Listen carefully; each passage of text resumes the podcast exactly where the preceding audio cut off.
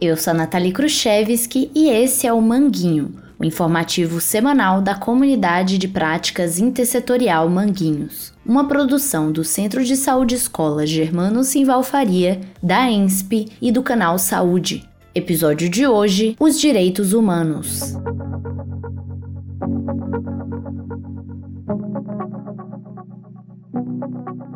Na noite de 23 de julho de 1993, nas proximidades da Igreja da Candelária, no centro do Rio de Janeiro, oito adolescentes e jovens entre 11 e 18 anos foram brutalmente assassinados. Um episódio que entraria para a história do Brasil e que ficou conhecido como a Chacina da Candelária. Além dos mortos, muitas outras crianças ficaram feridas. Todas as vítimas eram pessoas em situação de rua. Naquele mesmo ano, quase um mês depois, no dia 29 de agosto, agora na zona norte da cidade, em Vigário Geral, outro crime chocaria o país. Um grupo formado por cerca de 36 homens encapuzados e armados invadiram a favela, arrombaram casas e executaram 21 moradores. Passados 30 anos dos dois acontecimentos, o que mudou? Fatos como esses são recorrentes na história da cidade e do país. Eldorado dos Carajás, no Pará, em 1996. Carandiru, em São Paulo, em 1992, Baixada Fluminense, no Rio de Janeiro, em 2005, Jacarezinho, também no Rio, em 2021.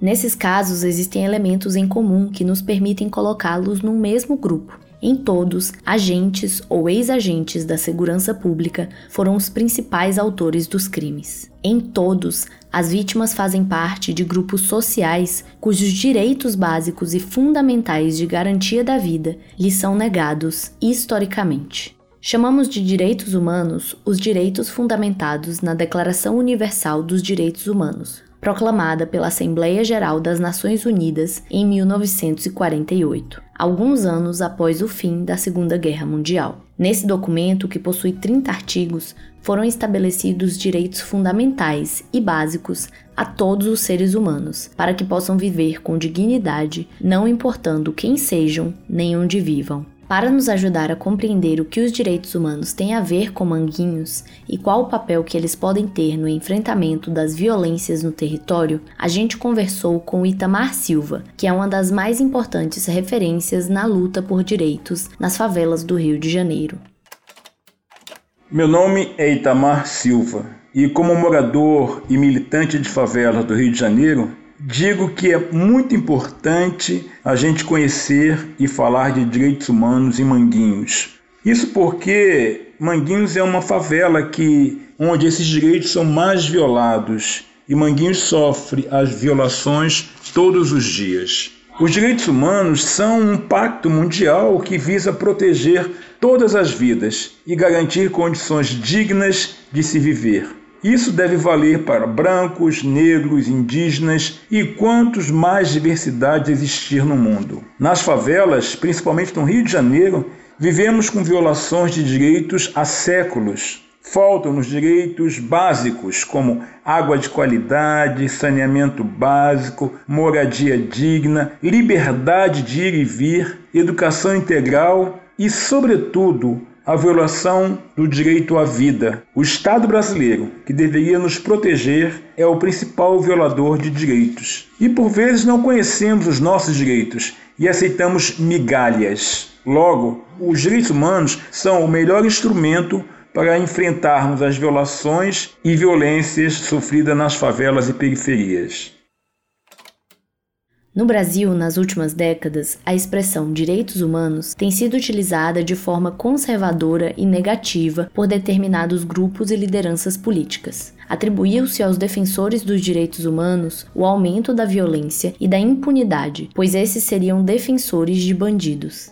Essa é uma visão distorcida sobre a questão, pois os direitos humanos não visam proteger o crime, em seu artigo 5, por exemplo, a Declaração dos Direitos Humanos afirma que ninguém será submetido à tortura, nem a tratamento ou castigo cruel, desumano ou degradante. Essa é uma sentença que vale tanto para o menor infrator que se encontra cumprindo uma medida socioeducativa, quanto para a criança e o idoso que sofrem maus tratos da família, ou também para o trabalhador imigrante vítima de trabalho escravo. Em nosso país, a luta pelos direitos humanos ganhou força com os movimentos contra a ditadura militar de 1964 e se efetivou definitivamente a partir da segunda metade dos anos 70. Esse período da história brasileira foi marcado pela violência de Estado contra todo movimento de oposição ao governo ditatorial e em defesa da democracia.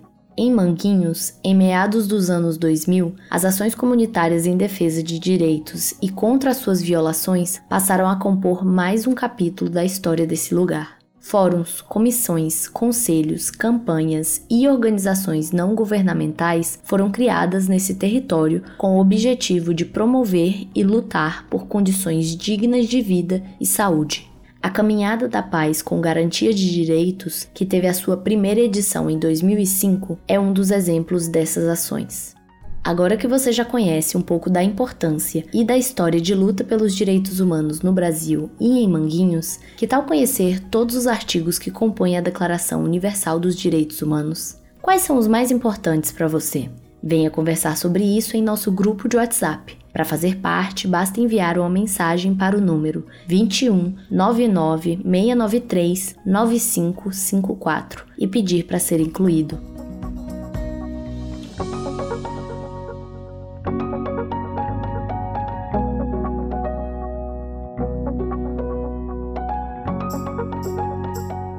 Manguinho é o informativo semanal da Comunidade de Práticas Intersetorial Manguinhos. Saúde, educação, assistência social e cultura. Faz parte do projeto Desenvolvimento de Tecnologias Sociais para o Enfrentamento às Violências em Territórios Vulnerabilizados e é financiado com recursos públicos da Fiocruz e de emenda parlamentar. O texto e o design desse episódio são de Douglas Ludens. O roteiro é de Franciele Campos. A coordenação de Carlos Costa. Locução, edição e finalização Nathalie Khrushchevsky. Esse episódio também contou com colaboração de conteúdo de Itamar Silva. E não esqueça de compartilhar esse episódio o máximo que conseguir. Assim você ajuda o Manguinho a crescer e alcançar mais pessoas e lugares. Por hoje é isso. Um abraço e até a próxima. Thank you.